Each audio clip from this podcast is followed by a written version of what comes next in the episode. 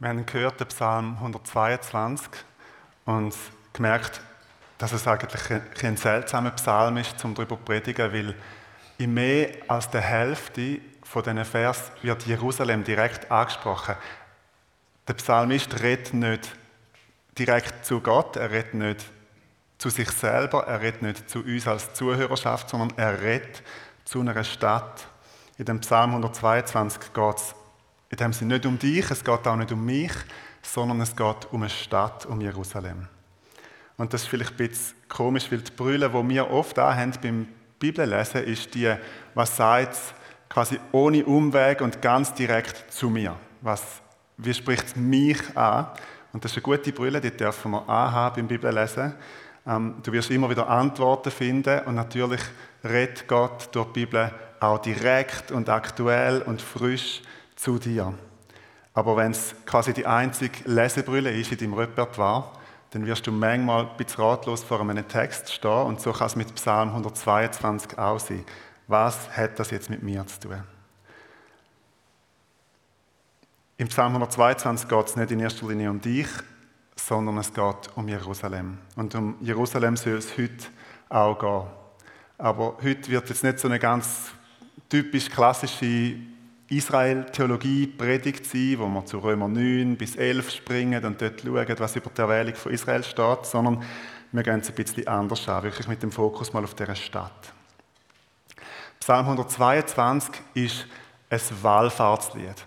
Also ein Lied, wo man unterwegs singt. Und wir können uns das so vorstellen, wenn man zu einem von diesen grossen Jahresfest aufgezogen ist auf Jerusalem, sich vielleicht mit einer Gruppe so aus dem eigenen Dorf unterwegs war und dann strömt man immer mehr zusammen, da kommen noch die aus dem anderen Dorf und die und noch Verwandte aus dem Norden und Bekannte aus dem Süden. Und man ist immer eine größere Schar, äh, wie, wie, so, wie als Touristen unterwegs zu einer Sommerattraktion, so man läuft, man wird immer mehr zu dem Jerusalem und man fährt an singen. Jemand stimmt das Lied an, den Psalm. Und man kann sich schon mal aufs Fest einstimmen, man kann sich schon mal auf die Stadt einstimmen, man kann schon mal auf dem Weg für Jerusalem beten und der Stadt Frieden wünschen. Wenn wir jetzt aber zu uns heute springen, zu den Christen im 21. Jahrhundert, wir pilgern ja nicht auf Jerusalem. Ich meine, wir können Jerusalem besichtigen, anschauen, es ist sehr lohnenswert, aber Du musst nicht dort gewesen sein. So, du kannst ein fröhliches und erfülltes Leben als Christ führen, ohne je einen Fuß in die Stadt gesetzt zu haben. Du musst nicht auf Jerusalem. Es gibt kein Gebot, äh, wo dir sagt, du sollst dort hin, im Gegensatz zu den Gläubigen im Alten Testament. Und darum ist die Frage, was machen wir mit dem Psalm 122, wo Jerusalem zum Thema hat? Jerusalem, wo viele von uns wahrscheinlich noch gar nie gesehen haben, noch gar nie dort sind. Was hat Jerusalem mit uns zu tun? Ich möchte im Folgenden zeigen, dass Jerusalem sehr viel mit uns als Christen zu tun hat, vielleicht mehr, als wir manchmal denken. Mit unserer Vergangenheit, mit unserer Zukunft und mit unserer Gegenwart. Wir starten mit der Vergangenheit. Jerusalem hat eine Vergangenheit, eine Geschichte, wo der Rahmen einer Predigt absolut sprengen wird natürlich sehr eine bewegte Geschichte, schon im Alten Testament, Hauptstadt vom Königreich Israel, der Tempelstandort, um das geht es ja auch in dem Psalm. Aber auch im Neuen Testament spielt Jerusalem eine ganz zentrale Rolle, der Ort, wo Jesus gestorben ist und wieder verstanden ist. Und das klingt jetzt ein bisschen banal, weil das wissen wir ja alle. Natürlich ist Jesus in Jerusalem gestorben und verstanden. Aber denkt trotzdem mal einen Moment darüber nach. Jesus ist nicht da in der Schweiz gestorben. Oder da in Riechen und wieder verstanden. Nicht in einem Märchenland und auch nicht einfach nur in den Herzen der Gläubigen, sondern an einem ganz realen Ort, in einer ganz realen Stadt. Ich war auf EasyChat und ich weiß, dass du am Dienstagmorgen am 6. Uhr könntest einen Flüger sitzen und auf Tel Aviv abfliegen und dann kannst du wahlweise, was gibt es, den Bus oder das Taxi oder ich glaube sogar einen Zug, gell? neuerdings, ähm, kannst nehmen und du wärst so, sagen wir am Mittag in Tel Aviv und am Nachmittag wärst du in Jerusalem. Also du könntest innerhalb von 48 Stunden plus minus an den Ort gehen, wo Jesus gestorben und verstanden ist. Ich finde, das verortet unseren Glauben. Unser Glaube ist nicht einfach nur quasi eine fromme Weltanschauung oder es überzeugt sie von irgendeinem schwammigen göttlichen Prinzip, sondern es ist ein Vertrauen darauf, dass vor 2000 Jahren Jesus auf dieser Erde, nämlich in Jerusalem oder vor der Stadt raus, gestorben und verstanden ist. Etwas, was uns heute nicht mehr loslässt, etwas, was für uns heute noch gilt. Das Kreuz ist nicht einfach quasi ein dekoratives oder ein religiöses Holzelement in einer Kille, nicht einfach ein Element, damit der Sakralraum nicht so leer ist. Das Kreuz ist auch nicht einfach ein Schmuckstück um den Hals, es ist auch nicht einfach ein äh, Tattoo auf dem Oberarm, sondern das Kreuz ist ein Folterwerkzeug, das vor 2000 Jahren Jesus Christus dran ist, ganz real, um sein Leben für dich zu geben. Es ist schon ein paar Leuten passiert, mir auch, dass sie durch Israel laufen, im Allgemeinen oder vielleicht Jerusalem im Speziellen, und stehen bleiben und merken, krass, das ist ja wirklich passiert. Das ist ja echt passiert an dem Ort. Es ist ja nicht einfach nur ein Prinzip oder eine Geschichte oder so, sondern es hat einen Ort, wo das passiert ist. Also Jerusalem, die Stadt, wo Jesus gestorben ist und verstanden ist, die Stadt, wo alles seinen Anfang genommen hat. Und dann Jerusalem, die Stadt, wo die Jünger nach der Verstehung von Jesus, nach seiner Himmelfahrt, auf die Ausgüssung vom Heiligen Geist gewartet haben. Jesus sagt ihnen das so. Apostelgeschichte 1, Vers 8. Aber wenn der Heilige Geist auf euch herabkommt, werdet ihr mit seiner Kraft ausgerüstet werden und das wird euch dazu befähigen, meine Zeugen zu sein in Jerusalem, in ganz Judäa und Samarien und überall sonst auf der Welt, selbst in den entferntesten Gegenden der Erde. Also Jerusalem ist der Ausgangspunkt der christlichen Mission. Jerusalem und dann Judäa und Samaria und dann das Ende der Welt, die entferntesten Gegenden der Welt.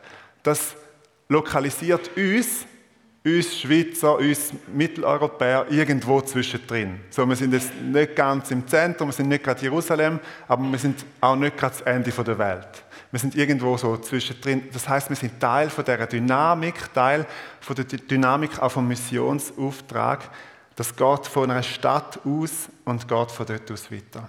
Denn Jerusalem, der Ort vom Apostelkonzil. Apostelgeschichte 15 gibt es große Spannungen in der Gemeinde. Was machen wir mit den Heiden, denen, die nicht Juden sind, die zum Glauben kommen? Was müssen die für Kriterien erfüllen? Und man sitzt zusammen, die Apostel und die Ältesten, die führenden Männer und beraten und beten und besprechen und kommen zum Schluss, dass die Heiden, also du und ich, dürfen, können an Messias glauben, an Jesus glauben, ohne dass wir uns beschneiden lassen und ohne dass wir uns das Gesetz von Mose halten, dass wir allein aus Gnade gerettet werden.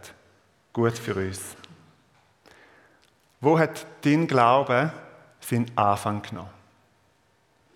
Vielleicht in einem Jungschilager vor langer Zeit, vielleicht im Kids-Treff in der Sonntagsschule, vielleicht in einem Gespräch mit einem Freund, mit einer Arbeitskollegin, vielleicht in deiner christlichen Herkunftsfamilie. Aber eigentlich hat dein Glaube in Jerusalem seinen Anfang genommen. Jerusalem ist die Stadt, wo der Ursprung von unserem Glauben geografisch verortet ist. Eine Stadt, eine Zeit, ein Ort, eine Tat außerhalb von uns selber. Und ich finde das so wohltuend, weil es gibt unserem Glauben wie seine quasi seine Bodenkoordinaten, seine Verortung in etwas, das von meiner geistlichen Tagesform völlig unabhängig ist. Also Jesus ist auch auferstanden, wenn du heute Morgen deine Stillzeit nicht gemacht hast. Das ist doch toll. Ist doch ein, natürlich, stille Zeit ist gut, macht das, aber es hängt wie nicht von uns ab. Es ist nicht, ich habe es jetzt gemacht und, und äh, Jesus ist wegen dem verstanden, sondern es ist außerhalb von mir. Es ist in Jerusalem vor 2000 Jahren passiert. Ich finde das extrem entlastend. Und jetzt, wir, jetzt wollen wir in die Zukunft springen. Jerusalem in der Zukunft. Wenn Jesus eines Tages wiederkommen wird, wenn er seinen Fuß auf die Erde setzen wird, dann wird das ein globales Ereignis sein. Jesus sagt in Matthäus 24, in der Endzeitrede auf dem Ölberg, es wird sein wie ein Blitz, wo von Osten nach Westen geht. So wird es erscheinen vom Menschensohn sein. Seine Wiederkunft bleibt nicht verborgen, es ist nicht im Keimen, sondern sie wird gut sichtbar sein. Aber die Kirche von allen Zeiten hat nicht erwartet, dass Jesus seinen Fuß in die Schweiz setzt oder auf Riechen. Auch nicht auf Amerika oder einfach nur in den Herzen der Gläubigen, sondern sie erwartet seine Wiederkunft mit der Prophetie aus Zacharia 14, die ich euch vorlesen möchte, in Jerusalem. In Zacharia 14, Vers 4 heißt es, und seine Füße werden an jenem Tag auf dem Ölberg stehen, der vor Jerusalem nach Osten zuliegt. Und der Ölberg wird sich in der Mitte spalten, nach Osten und nach Westen hin zu einem sehr großen Tal. Und die eine Hälfte des Berges wird nach Osten, nach Norden zurückweichen, die andere nach Süden. Ich kann nicht auf das länger eingehen, aber es ist klar, dass mit der Verheißung aus Zacharia 14 und auch mit der Tatsache, dass Jesus genau auf dem Ölberg von seiner Wiederkunft redet in Matthäus 24, die Jesus dort erwartet, seine Wiederkunft in Jerusalem. Und auch das ist ein reales, quasi geografisch lokalisierbares Ereignis, nicht einfach ein schönes Prinzip oder eine schöne Idee. Und jetzt, wenn wir noch weiter in die Zukunft springen, wo in meiner Bibel ziemlich an den Schluss geht, und jetzt wird es, es wird fast noch besser, oder sagen wir, es bleibt gut. Offenbarung 21 wird ausführlich, 21 und 22 wird Jerusalem beschrieben, das neue Jerusalem. Und ich möchte nicht das ganze Kapitel vorlesen, aber ein paar Vers. 21, Vers 10. Der Johannes schreibt, Daraufhin nahm der Geist Gottes Besitz von mir. Und ich sah mich vom Engel auf den Gipfel eines sehr hohen Berges versetzt. Von dort aus zeigte er mir Jerusalem, die heilige Stadt, die von Gott aus dem Himmel herabgekommen war. Gottes Herrlichkeit erfüllte die Stadt, sodass sie wie ein überaus kostbarer Edelstein leuchtete. Sie funkelte wie ein Diamant. Die Stadt war von einer mächtigen hohen Mauer umgeben und hatte zwölf Tore, an denen zwölf Engel Wache hielten und auf denen zwölf Namen standen, die Namen der zwölf Stämme Israels. Drei Tore gingen nach Osten, drei nach Norden, drei nach Süden und drei nach Westen. Das Fundament der Stadtmauer bestand aus zwölf Grundsteinen, auf denen ebenfalls zwölf Namen standen, die Namen der zwölf Apostel des Lammes. Das, was wir so ganz geläufig Himmel nennen. Und viel zu oft mit Schäfliwolken und so komischen kleinen Engel und Hafen in Verbindung bringen, ist sehr viel konkreter, als wir denken. Es ist eine Stadt. Es ist das neue Jerusalem. Es ist eine Stadt mit Straßen, mit Tor, mit Grundmauern, mit Häusern und natürlich mit Bewohnern. Und also ich weiß nicht, ob ihr es gehört habt, aber in dem Text höre ich kein Wort von Wölkli, nicht einmal ein Wort von Hafen, auch nicht vom Himmel, sondern sie kommt ja ab auf die neue Erde. Kein Wort von all dem. Und von kleinen Engeln habe ich auch nicht gelesen. Die Stadt kommt ab auf die neue Erde. Und wir lesen, wie es weitergeht. Jetzt wird nämlich die Stadt vermessen und das gibt uns so ein Bild davon, was da, wie die etwa aussieht. Der Engel, der mit mir gesprochen hatte, hatte einen goldenen Messstab in der Hand, der ihm dazu diente, die Stadt einschließlich ihrer Tore und ihrer Mauer zu vermessen. Länge und Breite der Stadt waren gleich. Sie war quadratisch angelegt. Nun vermaß der Engel die Stadt mit seinem Messstab Sowohl in der Länge und in der Breite als auch in der Höhe waren es je 12.000 Stadien. Also man rechnet das um auf Kilometer und kommt auf 2200 Kilometer. Jetzt, das ist relativ groß. Das ist einiges größer als heutige Jerusalem. Das ist auch einiges größer als heutige Israel und es wäre noch größer, wie das heutige Israel uns die ganze Fläche vom Mittelmeer dazugerechnet. Wenn man das auf dieser alten Erde würde probieren realisieren, wäre es einfach sehr, sehr, sehr eine große Stadt.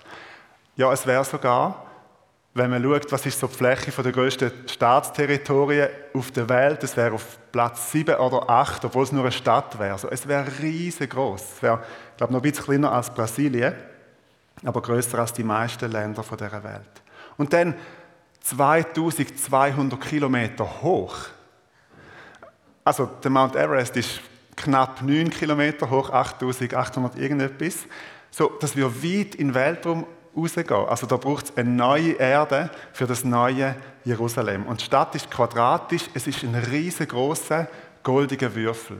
Genauso wie das Allerheiligste im Tempel ein goldiger Würfel war. Mit, mit diesen Würfelmaß und aus Gold oder mit, mit Gold innen drin. Und die Stadt strahlt von innen raus. Gott wohnt in ihrer Mitte. Warum ist das für uns wichtig? Weil das Ziel von unserem Glauben geografisch verortet ist. Weil es unserer Zukunftshoffnung Substanz gibt, weil es unserer Zukunftshoffnung Koordinaten gibt.